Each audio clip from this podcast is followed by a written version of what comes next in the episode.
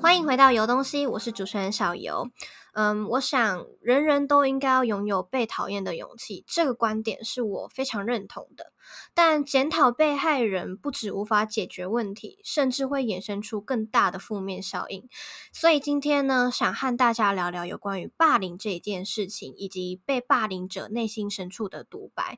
那么今天的来宾呢，和我一样，都曾经有过被霸凌的经验。那让我们一起欢迎一下来宾。Hello，我是余文。余文又来了，抱歉，第二次来找你聊聊这个，呃，来聊 podcast，结果就是聊这么沉重的话题，但你应该还 OK 吧？过了一段时间，看开了，看开了哈。好，我想我们应该都算是走出来了，应该不要说都算是，就是对我而言，这件事情已经成为一件嗯过往的故事，所以我已经看开了。嗯嗯，我相信你也是啦，因为。既然愿意来这边敞开自己的心房，然后来讲这件事情，我想应该也走出来的差不多了。那我们就先来聊聊我们第一次被霸凌的经历好了。第一次被霸凌是因为国小的时候，那时候皮肤上面有一些异位性皮肤炎，嗯，很多人就是都有，对，然后看起来就会嗯一块一块，然后会坑坑巴巴。对对对，然后我自自己也会觉得不舒服，但是别人看到就会说：“哎呀，你是蟾蜍还是怎样？”就会觉得哦，我已经很不舒服了，然后你还这样加上来，然后我就觉得嗯那一次是第一次感受到被霸凌。我觉得就是因为外貌这件事情而取绰号是一件蛮伤的事情。嗯，对我而言，之前就是我国小五年级的时候吧，就是我开始脸上会长一些青春痘，然后可能脸上就会红红的嘛，对不对？一颗一颗红红的这样。然后呢，当时的我也被取了绰号，然后那个绰号叫做红豆。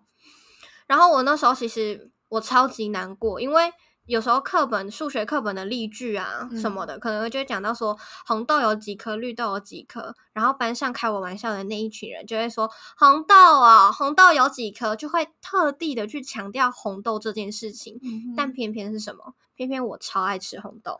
然后那阵子你知道吗？以前去点就是去吃冰，然后就会点说我要红豆牛奶冰，我不敢再点红豆牛奶冰，我开始不敢吃那个东西，你知道吗？我觉得我对这个东西我讲不出口，我不敢跟别人说我喜欢吃红豆，我不敢说我要吃红豆，因为红豆对我来说是一个噩梦的存在。就我就会觉得，嗯，我今天想要长青春痘，也不是我愿意的、啊，但为什么要这样子叫我？你嗯懂吗？那我觉得言语霸凌其中一个最伤的嘛，取绰号。那你还有没有受过怎么样子的霸凌？取绰号这个国中也有，就是呃，因为国中身材是比较肉肉，然后自己又没什么自信，嗯哼所以那时候玩笑就是，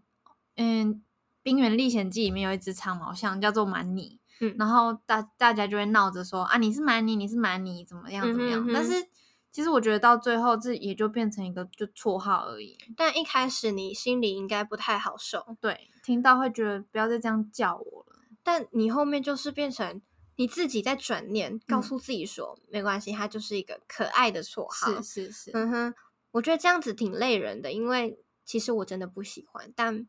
我好像为了要在这样子的生活环境好好的生存下去，变得我自己必须要转转念呢，我要喜欢上别人明明是对我恶意的一个霸凌跟不好笑的玩笑话，但我要变得我要自己去接受它，然后甚至让它变成是一个正面的东西。嗯我觉得。叫被害人转念真的是一件蛮伤人的事情，因为我到现在回想起来，我我没有办法像你一样，我没有办法很开心的说，哦，我就是红豆这样子，嗯我完全没有办法。那你还有没有收过其他的霸凌的举动？嗯，我觉得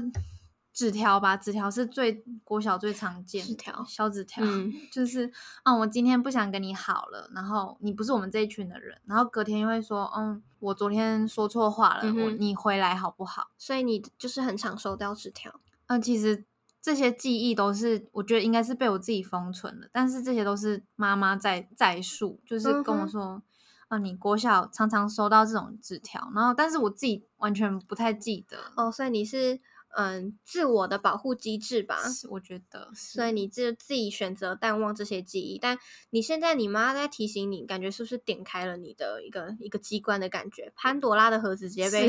大炸裂的开来。我也就笑笑回她说：“哦，真的那就是哦幼稚。嗯，你收到的是纸条，对不对？嗯哦，我收到的是简讯。我还记得，就是国中的时候，有一个女生很讨厌我。然后某一天呢，他就是晚上的时候，他突然传了一封简讯，然后那一封简讯很长一串，你大概要划个三个页面才划得完吧。但所有的内容都在讲你不好，嗯说你有多糟糕，你哪里有多不好，你有多讨人厌，你有多让我不喜欢，满满满满，全部都是抱怨，全部都是攻击跟厌恶。但已经有曾经经历过霸凌这件事情了，所以在于这一次的霸凌事件里面呢，嗯，我没有什么太大的想法跟感触了。嗯我是直接的按下封锁键，我没有给他任何一点回复，然后我也没有跟我的家人说，我也没有跟我的老师说，跟谁都没有说，我就只是很安静的，就是处理掉一切。嗯但我还是有跟就是自己的好朋友讲说，诶，发生了这件事情。但嗯，我很好奇，你说你当时那些回忆都是你妈告诉你的吗？嗯但你有跟你的爸妈讲说，哦，你被霸凌这件事情吗？我应该是有带过，就是提到，但是因为我也不太喜欢谈，我不想要再去想起来回想那些事我觉得很糟糕。因为我那时候收到纸条，我有一个很好的朋友，那那那我们那时候是一起倒垃圾，我就会直接把它丢到垃圾桶里，像你这样子，嗯，然后。回家会提一下说哦，我今天又过得不太好这样子，然后我嗯爸妈也不会多过问，或者是说又要处理或是怎样的，嗯就是陪着你，然后告诉你说辛苦了这样。就是至少你不管发生什么事情，他都还是在。是，嗯，我跟你说，我当时呢没有告诉我的家人，嗯，没有完，他们完全不知道这件事情。他们再一次知道这件事情，说，嗯，我被霸凌、被写纸条什么的，是因为我妹在学校也经历了一模一样的事情，嗯哼，然后我才跟她说，呃，也许你可以怎么去应对，怎么样的。然后我妈才说，哦，你原来发生过这些事情哦，我怎么都不知道。我是一个不喜欢哦，我我现在对家人好像就是这样，我报喜不报忧。在国小那个年纪，我就开始这个样子，我不会想要跟家人讲这些事情，因为但也许是因为我自己的家庭，就是他们可能有很多的压力跟很多事情要处理，所以我也大概不想要让他们有其他的烦恼在，所以我会选择透过其他的方式去化解这些事情。但是，嗯，我觉得这也不算懂事吧，嗯但就是不想要增添负担啊。嗯嗯说真的，可以说是懂事啦，好像可以说，但是，心疼呢、嗯，我觉得也不用心疼，因为事情也过这么久了，而且你也顺利的度过了啊、对对对，那其实霸凌的方式真的有非常的多种，那嗯么其中我还有经历到一个是，嗯。他没有对我有肢体上面的碰触，但是就是我在睡午觉的时候呢，国小的时候有一个男生，他好像是风纪鼓掌，然后他在前面管秩序，然后他就会走来走去，就是绕，请那些还没睡觉的人赶快睡觉这样子。然后呢，他经过我的桌子的时候呢，来回连续三次都踢我的桌角，他不让我睡觉，他一直在踢我桌角，然后我就很不高兴啊，我就想说为什么要踢我桌角？第三次的时候，我直接拍桌，我说你干嘛一直要踢我桌子？然后呢，他就说我哪有，我不小心的、啊，我很大声会回回去，马上哦，我就说不小心会连续来回三次都踢到吗？到底是会不会走路？这样，然后呢，在事后啊，我的朋友说，我当时的表情、声音都非常的让他们有震惊到，因为他们说他们看过我生气，但没有看过我愤怒的样子，已经可以用愤怒来形容了，就是比生气还要再更上一层，你知道吗？那种。感受是你很委屈，但是你又很无奈，你又很无助，你又你又想睡觉，然后你只能透过愤怒来表达你所有的情绪，就变成整个状态是很复杂的。但那个我看得出来，那男生的表情很不知所措，他不知道怎么应对这一切。那当然啊，他事后有被老师叫去，就是询问啊、关心啊，你为什么要这样做？但这件事情已经造成我的阴影了嘛？嗯，因为以前在书里看到的那些霸凌行为，没想到有一天也会发生在我身上。是。那你还有没有经历过什么比较特别的？我觉得眼神霸凌这是很少被提到，但是应该都蛮有经验的。眼神霸凌，对你没有讲，我没有特刻意去想到，你当时是怎么样？就是嗯，我觉得这是一个周期，一个周期，就是那个女生开始看你不爽，然后她就会露出那种厌恶的眼神，就是哦。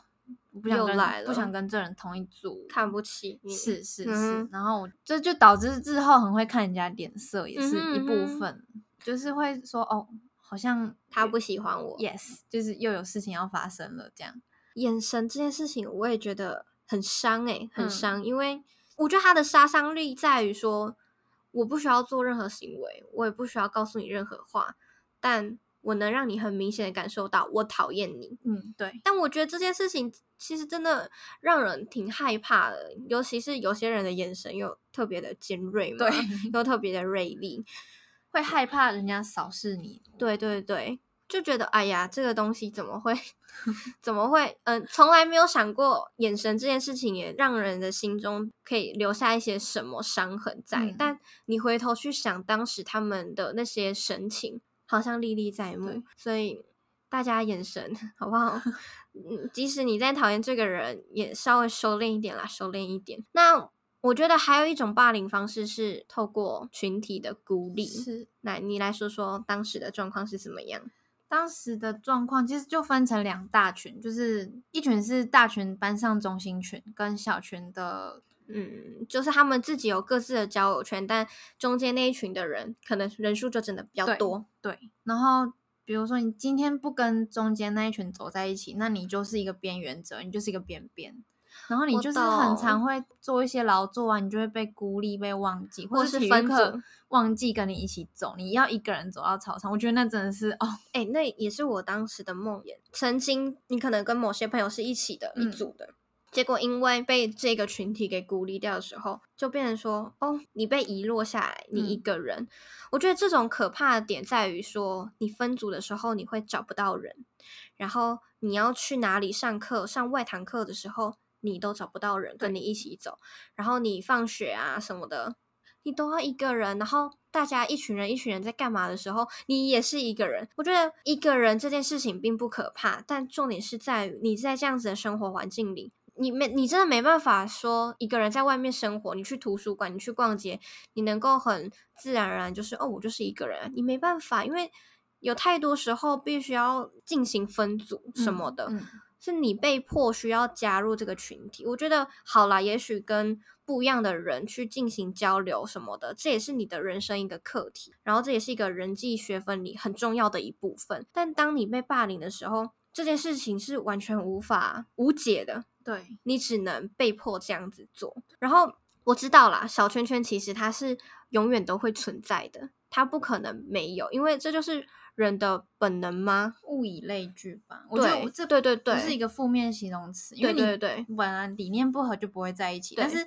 你理念不合，你不可以去攻击跟你不相同的人，因为也许在这样子的群体里面他是少数，但也许到另外一个群体，他变成是。种树的那个嘛，你变成是比较少数的那一个人，所以我觉得天哪，不要再搞小圈圈来去霸凌人了，因为小圈圈是每个人都一定会有的，因为你就是在那样子的舒适圈嘛，嗯，你跟一群你喜欢的人、理念相同的人一起相处，但也不需要刻意的去孤立掉其他的人，因为。我不是没朋友，嗯，是我不想跟你做朋友，你懂吗？哦，我记得张译有讲过一句话，我不是交不到朋友，我也不是太孤立，是我不想跟你当朋友，你不够格，好不好？不要再用那种小圈圈来去进行任何的霸凌、孤立跟漠视了，因为嗯，大家都有自己喜欢的舒适圈嘛，大家都有自己的交友圈嘛。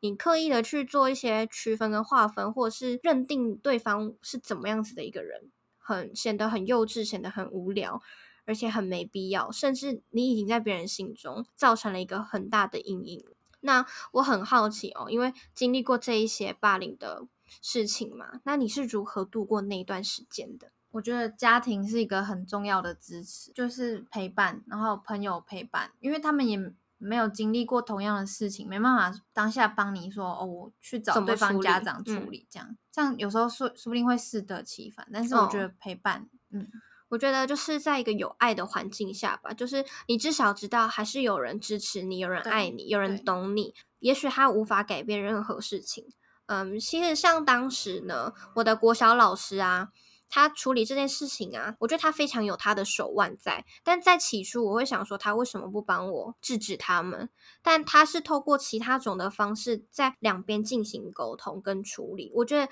这样子的方式反而是更好的、更平衡的，它不会适得其反。嗯，然后它不会造成更严重的负面效应回来，因为有时候你刻意的说你在霸凌这个人的话，我要进对你进行处罚，嗯也许会使霸凌的那一个人有更大的愤怒，然后在你看不到的地方可能进行更严重的威胁啊，甚至是有肢体上面的变本霸凌，加厉对，说不定会变本加厉，所以我觉得当时那个老师真的非常的聪明，而且很有他自己的手腕在处理关于霸凌这件事情。但我还记得你有说你的老师有透过一个方法，好像也蛮特别的。我们老师那时候是要求两个小团体面对面坐，然后他就准备了一些小点心、小饮料，然后要你嗯倒饮料给你曾经说他坏话的人，然后跟他说你为什么要这样讲，或还有我讲这些的原因是什么？但是其实发现，你会到时候会发现说，大家霸凌都是没有目的的，嗯，就是好。玩，或是看你不顺眼。嗯，但我觉得这样讲开之后，班上虽然没有变得更加亲密，但是就变成和平共处和平共处。对你不犯我，我不犯你。对，君子之交淡如水，我觉得这是一个很棒的平衡点。对，嗯，在事后啊，就是那些霸凌我的男生，嗯，到了，因为那是国小的事情，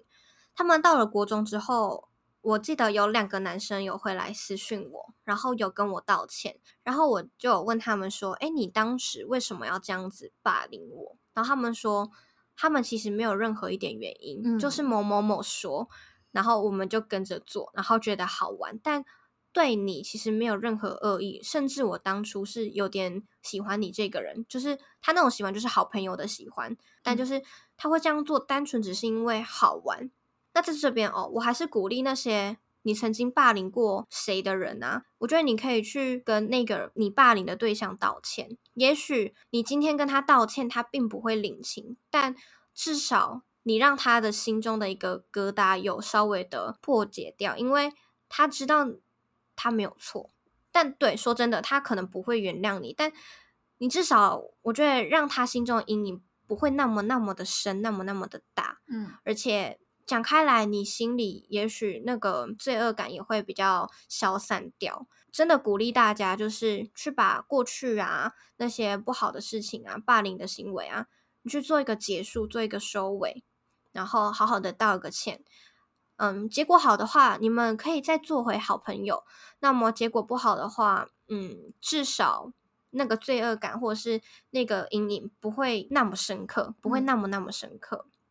那我还记得当初呢，我觉得是天时地利人和，因为我那时候被霸凌嘛，但我不是说我没有跟我爸妈讲嘛，嗯但我爸那时候他正在看一本书，叫做《秘密》，然后就是在讲吸引力法则的事情。然后那时候看那一本书，我觉得那本书是我的嗯精神支柱，因为我看那一本书的时候，我就感受到满满的正面能量，然后陪着我度过那一段就是被言语霸凌的那个时期。然后我还看了另外一本书啊，叫做《被讨厌的勇气》，但我觉得那本书真的太深层了，我国小的时候我真的看不懂。但我觉得，嗯，如果你是正在被霸凌的听众，我很建议你能够去看看这两本书，我觉得也许对你心中能够有更大的帮助，或者是陪伴你度过这段比较难熬的时间。嗯，好，那我好奇哦，就是你被霸凌完之后啊，你事后有没有什么负面的影响啊，或是正面的影响？嗯，负面就是做事会变得小心翼翼的，哦，就是会不敢表现自己。对，会去猜想对方，然后不自信，然后也不太表达自我，就是觉得说，哦，我不表达自我，是不是就不会有冲突？嗯哼，对但是这其实会让事情变得更糟糕，嗯，因因为为你不表达，因为你不做自己，然后你把自己封闭起来了。，然后别人不知道你到底在想什么。哦然后就觉得你只是一个不自信的人，然后一直畏畏缩缩的，就反而觉得你这样很做作嘛，很内向啊，很难相处。对，会觉得你或是你更好欺负这样子。哦哦哦哦，而且哦，对我来说哦，你刚刚讲的那些我都有，嗯。而且我变得很玻璃心，嗯，然后我会逃避，因为我说嘛，我国中的时候有被一个女生就是简讯，然后后续我觉得我的行为有因为她其实变得有点偏差，可能我的嗯个性变得很差，然后我讲话变得很暴躁，然嗯。后很没有礼貌，嗯、人与人之间的尊重这一点好像我就做的很不好。所以导致就是曾经跟我很要好的朋友也跟我吵架这样子。然后在那个时候啊，我会考完，我直接请了两个礼拜的长假。嗯，我跟我我当时的说法是我要去日本啦，我要去找我的亲戚，但没有，我只是在逃避，我逃避所有有关于学校交际的一切。我考完试那一天开始哦，我就没有再去学校了，嗯就两周后最长就能请两周，所以我两周后我就完全没有再去学校，我就不断的在逃避、逃避、逃避。但老实讲啦，我也不完全是在逃避，因为在被那个霸凌完嘛，然后我开始放长假的那段时间，我开始反省自己，嗯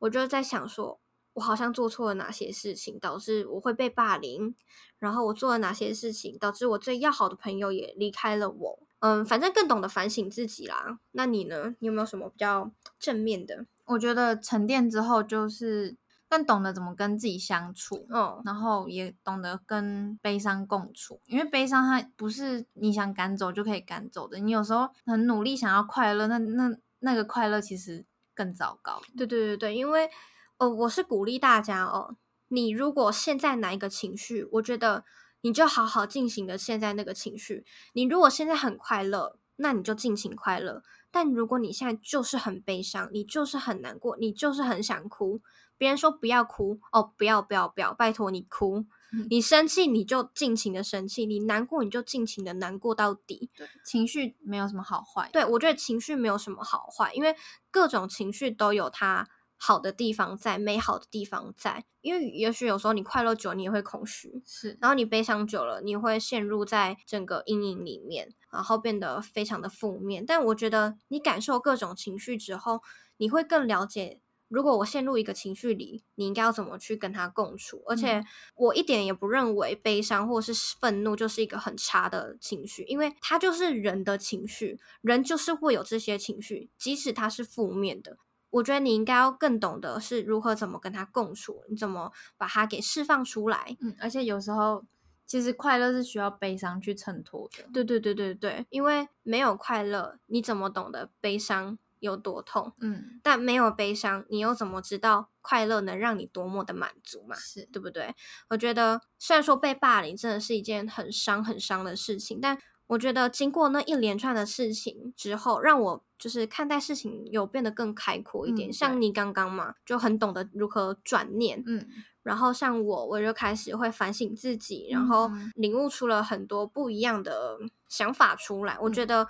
好，这是对我来说一个很正面的影响。但拜托那些伤害人的、霸凌的人们，不要想说哦，这样子至少还可以让你学到一些东西啊。那鼓励霸凌啊。对，完全不鼓励好吗？这些是我们为了要走出来而让自己变得更好的一些方法，并不代表你在霸凌别人就是在为了帮助他变得更好。因为我相信有些被霸凌的人，他可能因为这些霸凌他就走了，他可能没有走出，没有走出来。他可能没有走出来，然后他跳了之后，他觉得一切的悲伤、愤怒、漠视、孤立都会抛在脑后，反正结束一切了嘛。你无法想象，也许霸凌这件事情能够让那些被害的人造成多大的伤痛，甚至让他身边爱他的人失去了一个这么宝贝的人。所以我说，嗯，真的不要霸凌。为什么？为什么那些霸凌的人很有时候都会穿一直穿很长袖，或是一直对自己的一些嗯身体的某个部位进遮遮掩掩的？嗯对，因为他们可能自残啦，他们曾经想要结束一切啦，但他们的悲伤都是你没看到的，所以我觉得这才是最可怕的。好，那我觉得呢，再次敞开心房去聊这件事情哦，不是为了让我们回想起这些负面的东西，然后进行二度伤害，而是为了不要让你化脓的伤口在哪天又很突然的被划破，因为也许有天有人又对你进行攻击，然后你那个伤口你就是一直摆在那里，然后你那个脓疮就突然的被它划破开来，你毫无准备，然后你就受了伤害。我为的是让你自己有准备的去化开它。也许在化开的过程，你掏心掏肺的讲这些的过程当中，你会很痛，但至少你有心理准备，而且你会知道说，它迟早会结痂成疤。也许它真的有那么一个疤痕在那里，永远的筑基在你的身体，然后永远在你内心的某个深处，但至少它不会痛了，因为它就是一个疤痕在那边，它不会再。让你战战兢兢的要保护这个脓疮，因为它划破会很痛，怎么样的？我觉得你痛过一回，你面对完它，你会感受到更不一样的世界。那你要不要也给霸凌的人一些话？我觉得说出来真的对你的身心都很有帮助吗？因为不说，你心理压力一直压着，然后可能肠胃会开始坏掉啊，会开始长痘痘啊，或者心理影响身体。对然后我觉得很我很幸运有找到人可以讲出来，嗯，可以来聊这件事情。但是如果你没有，就是身边没有一个朋友，你可以试着寄一些 email 问问看作者，或者是一些网络。现在网络很发达，可以多多利用。嗯，或者就像我前面几集有讲到的，你可以到学校的辅导室去和老师聊聊这件事情。我相信都会是一件很有帮助的。行为，嗯，我觉得找个信任的老师也很重要。对对对对对，嗯，甚至你想要跟我说也是可以的，好吗？因为我也是经历过这一些，我能够了解你的悲伤。也许我无法为你做出任何的嗯帮助或者是改变，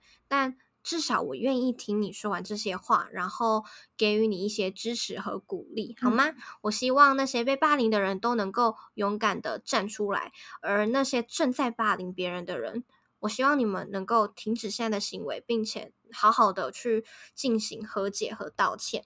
那我们今天呢就聊到这边，我们下一次见喽，拜拜，拜拜。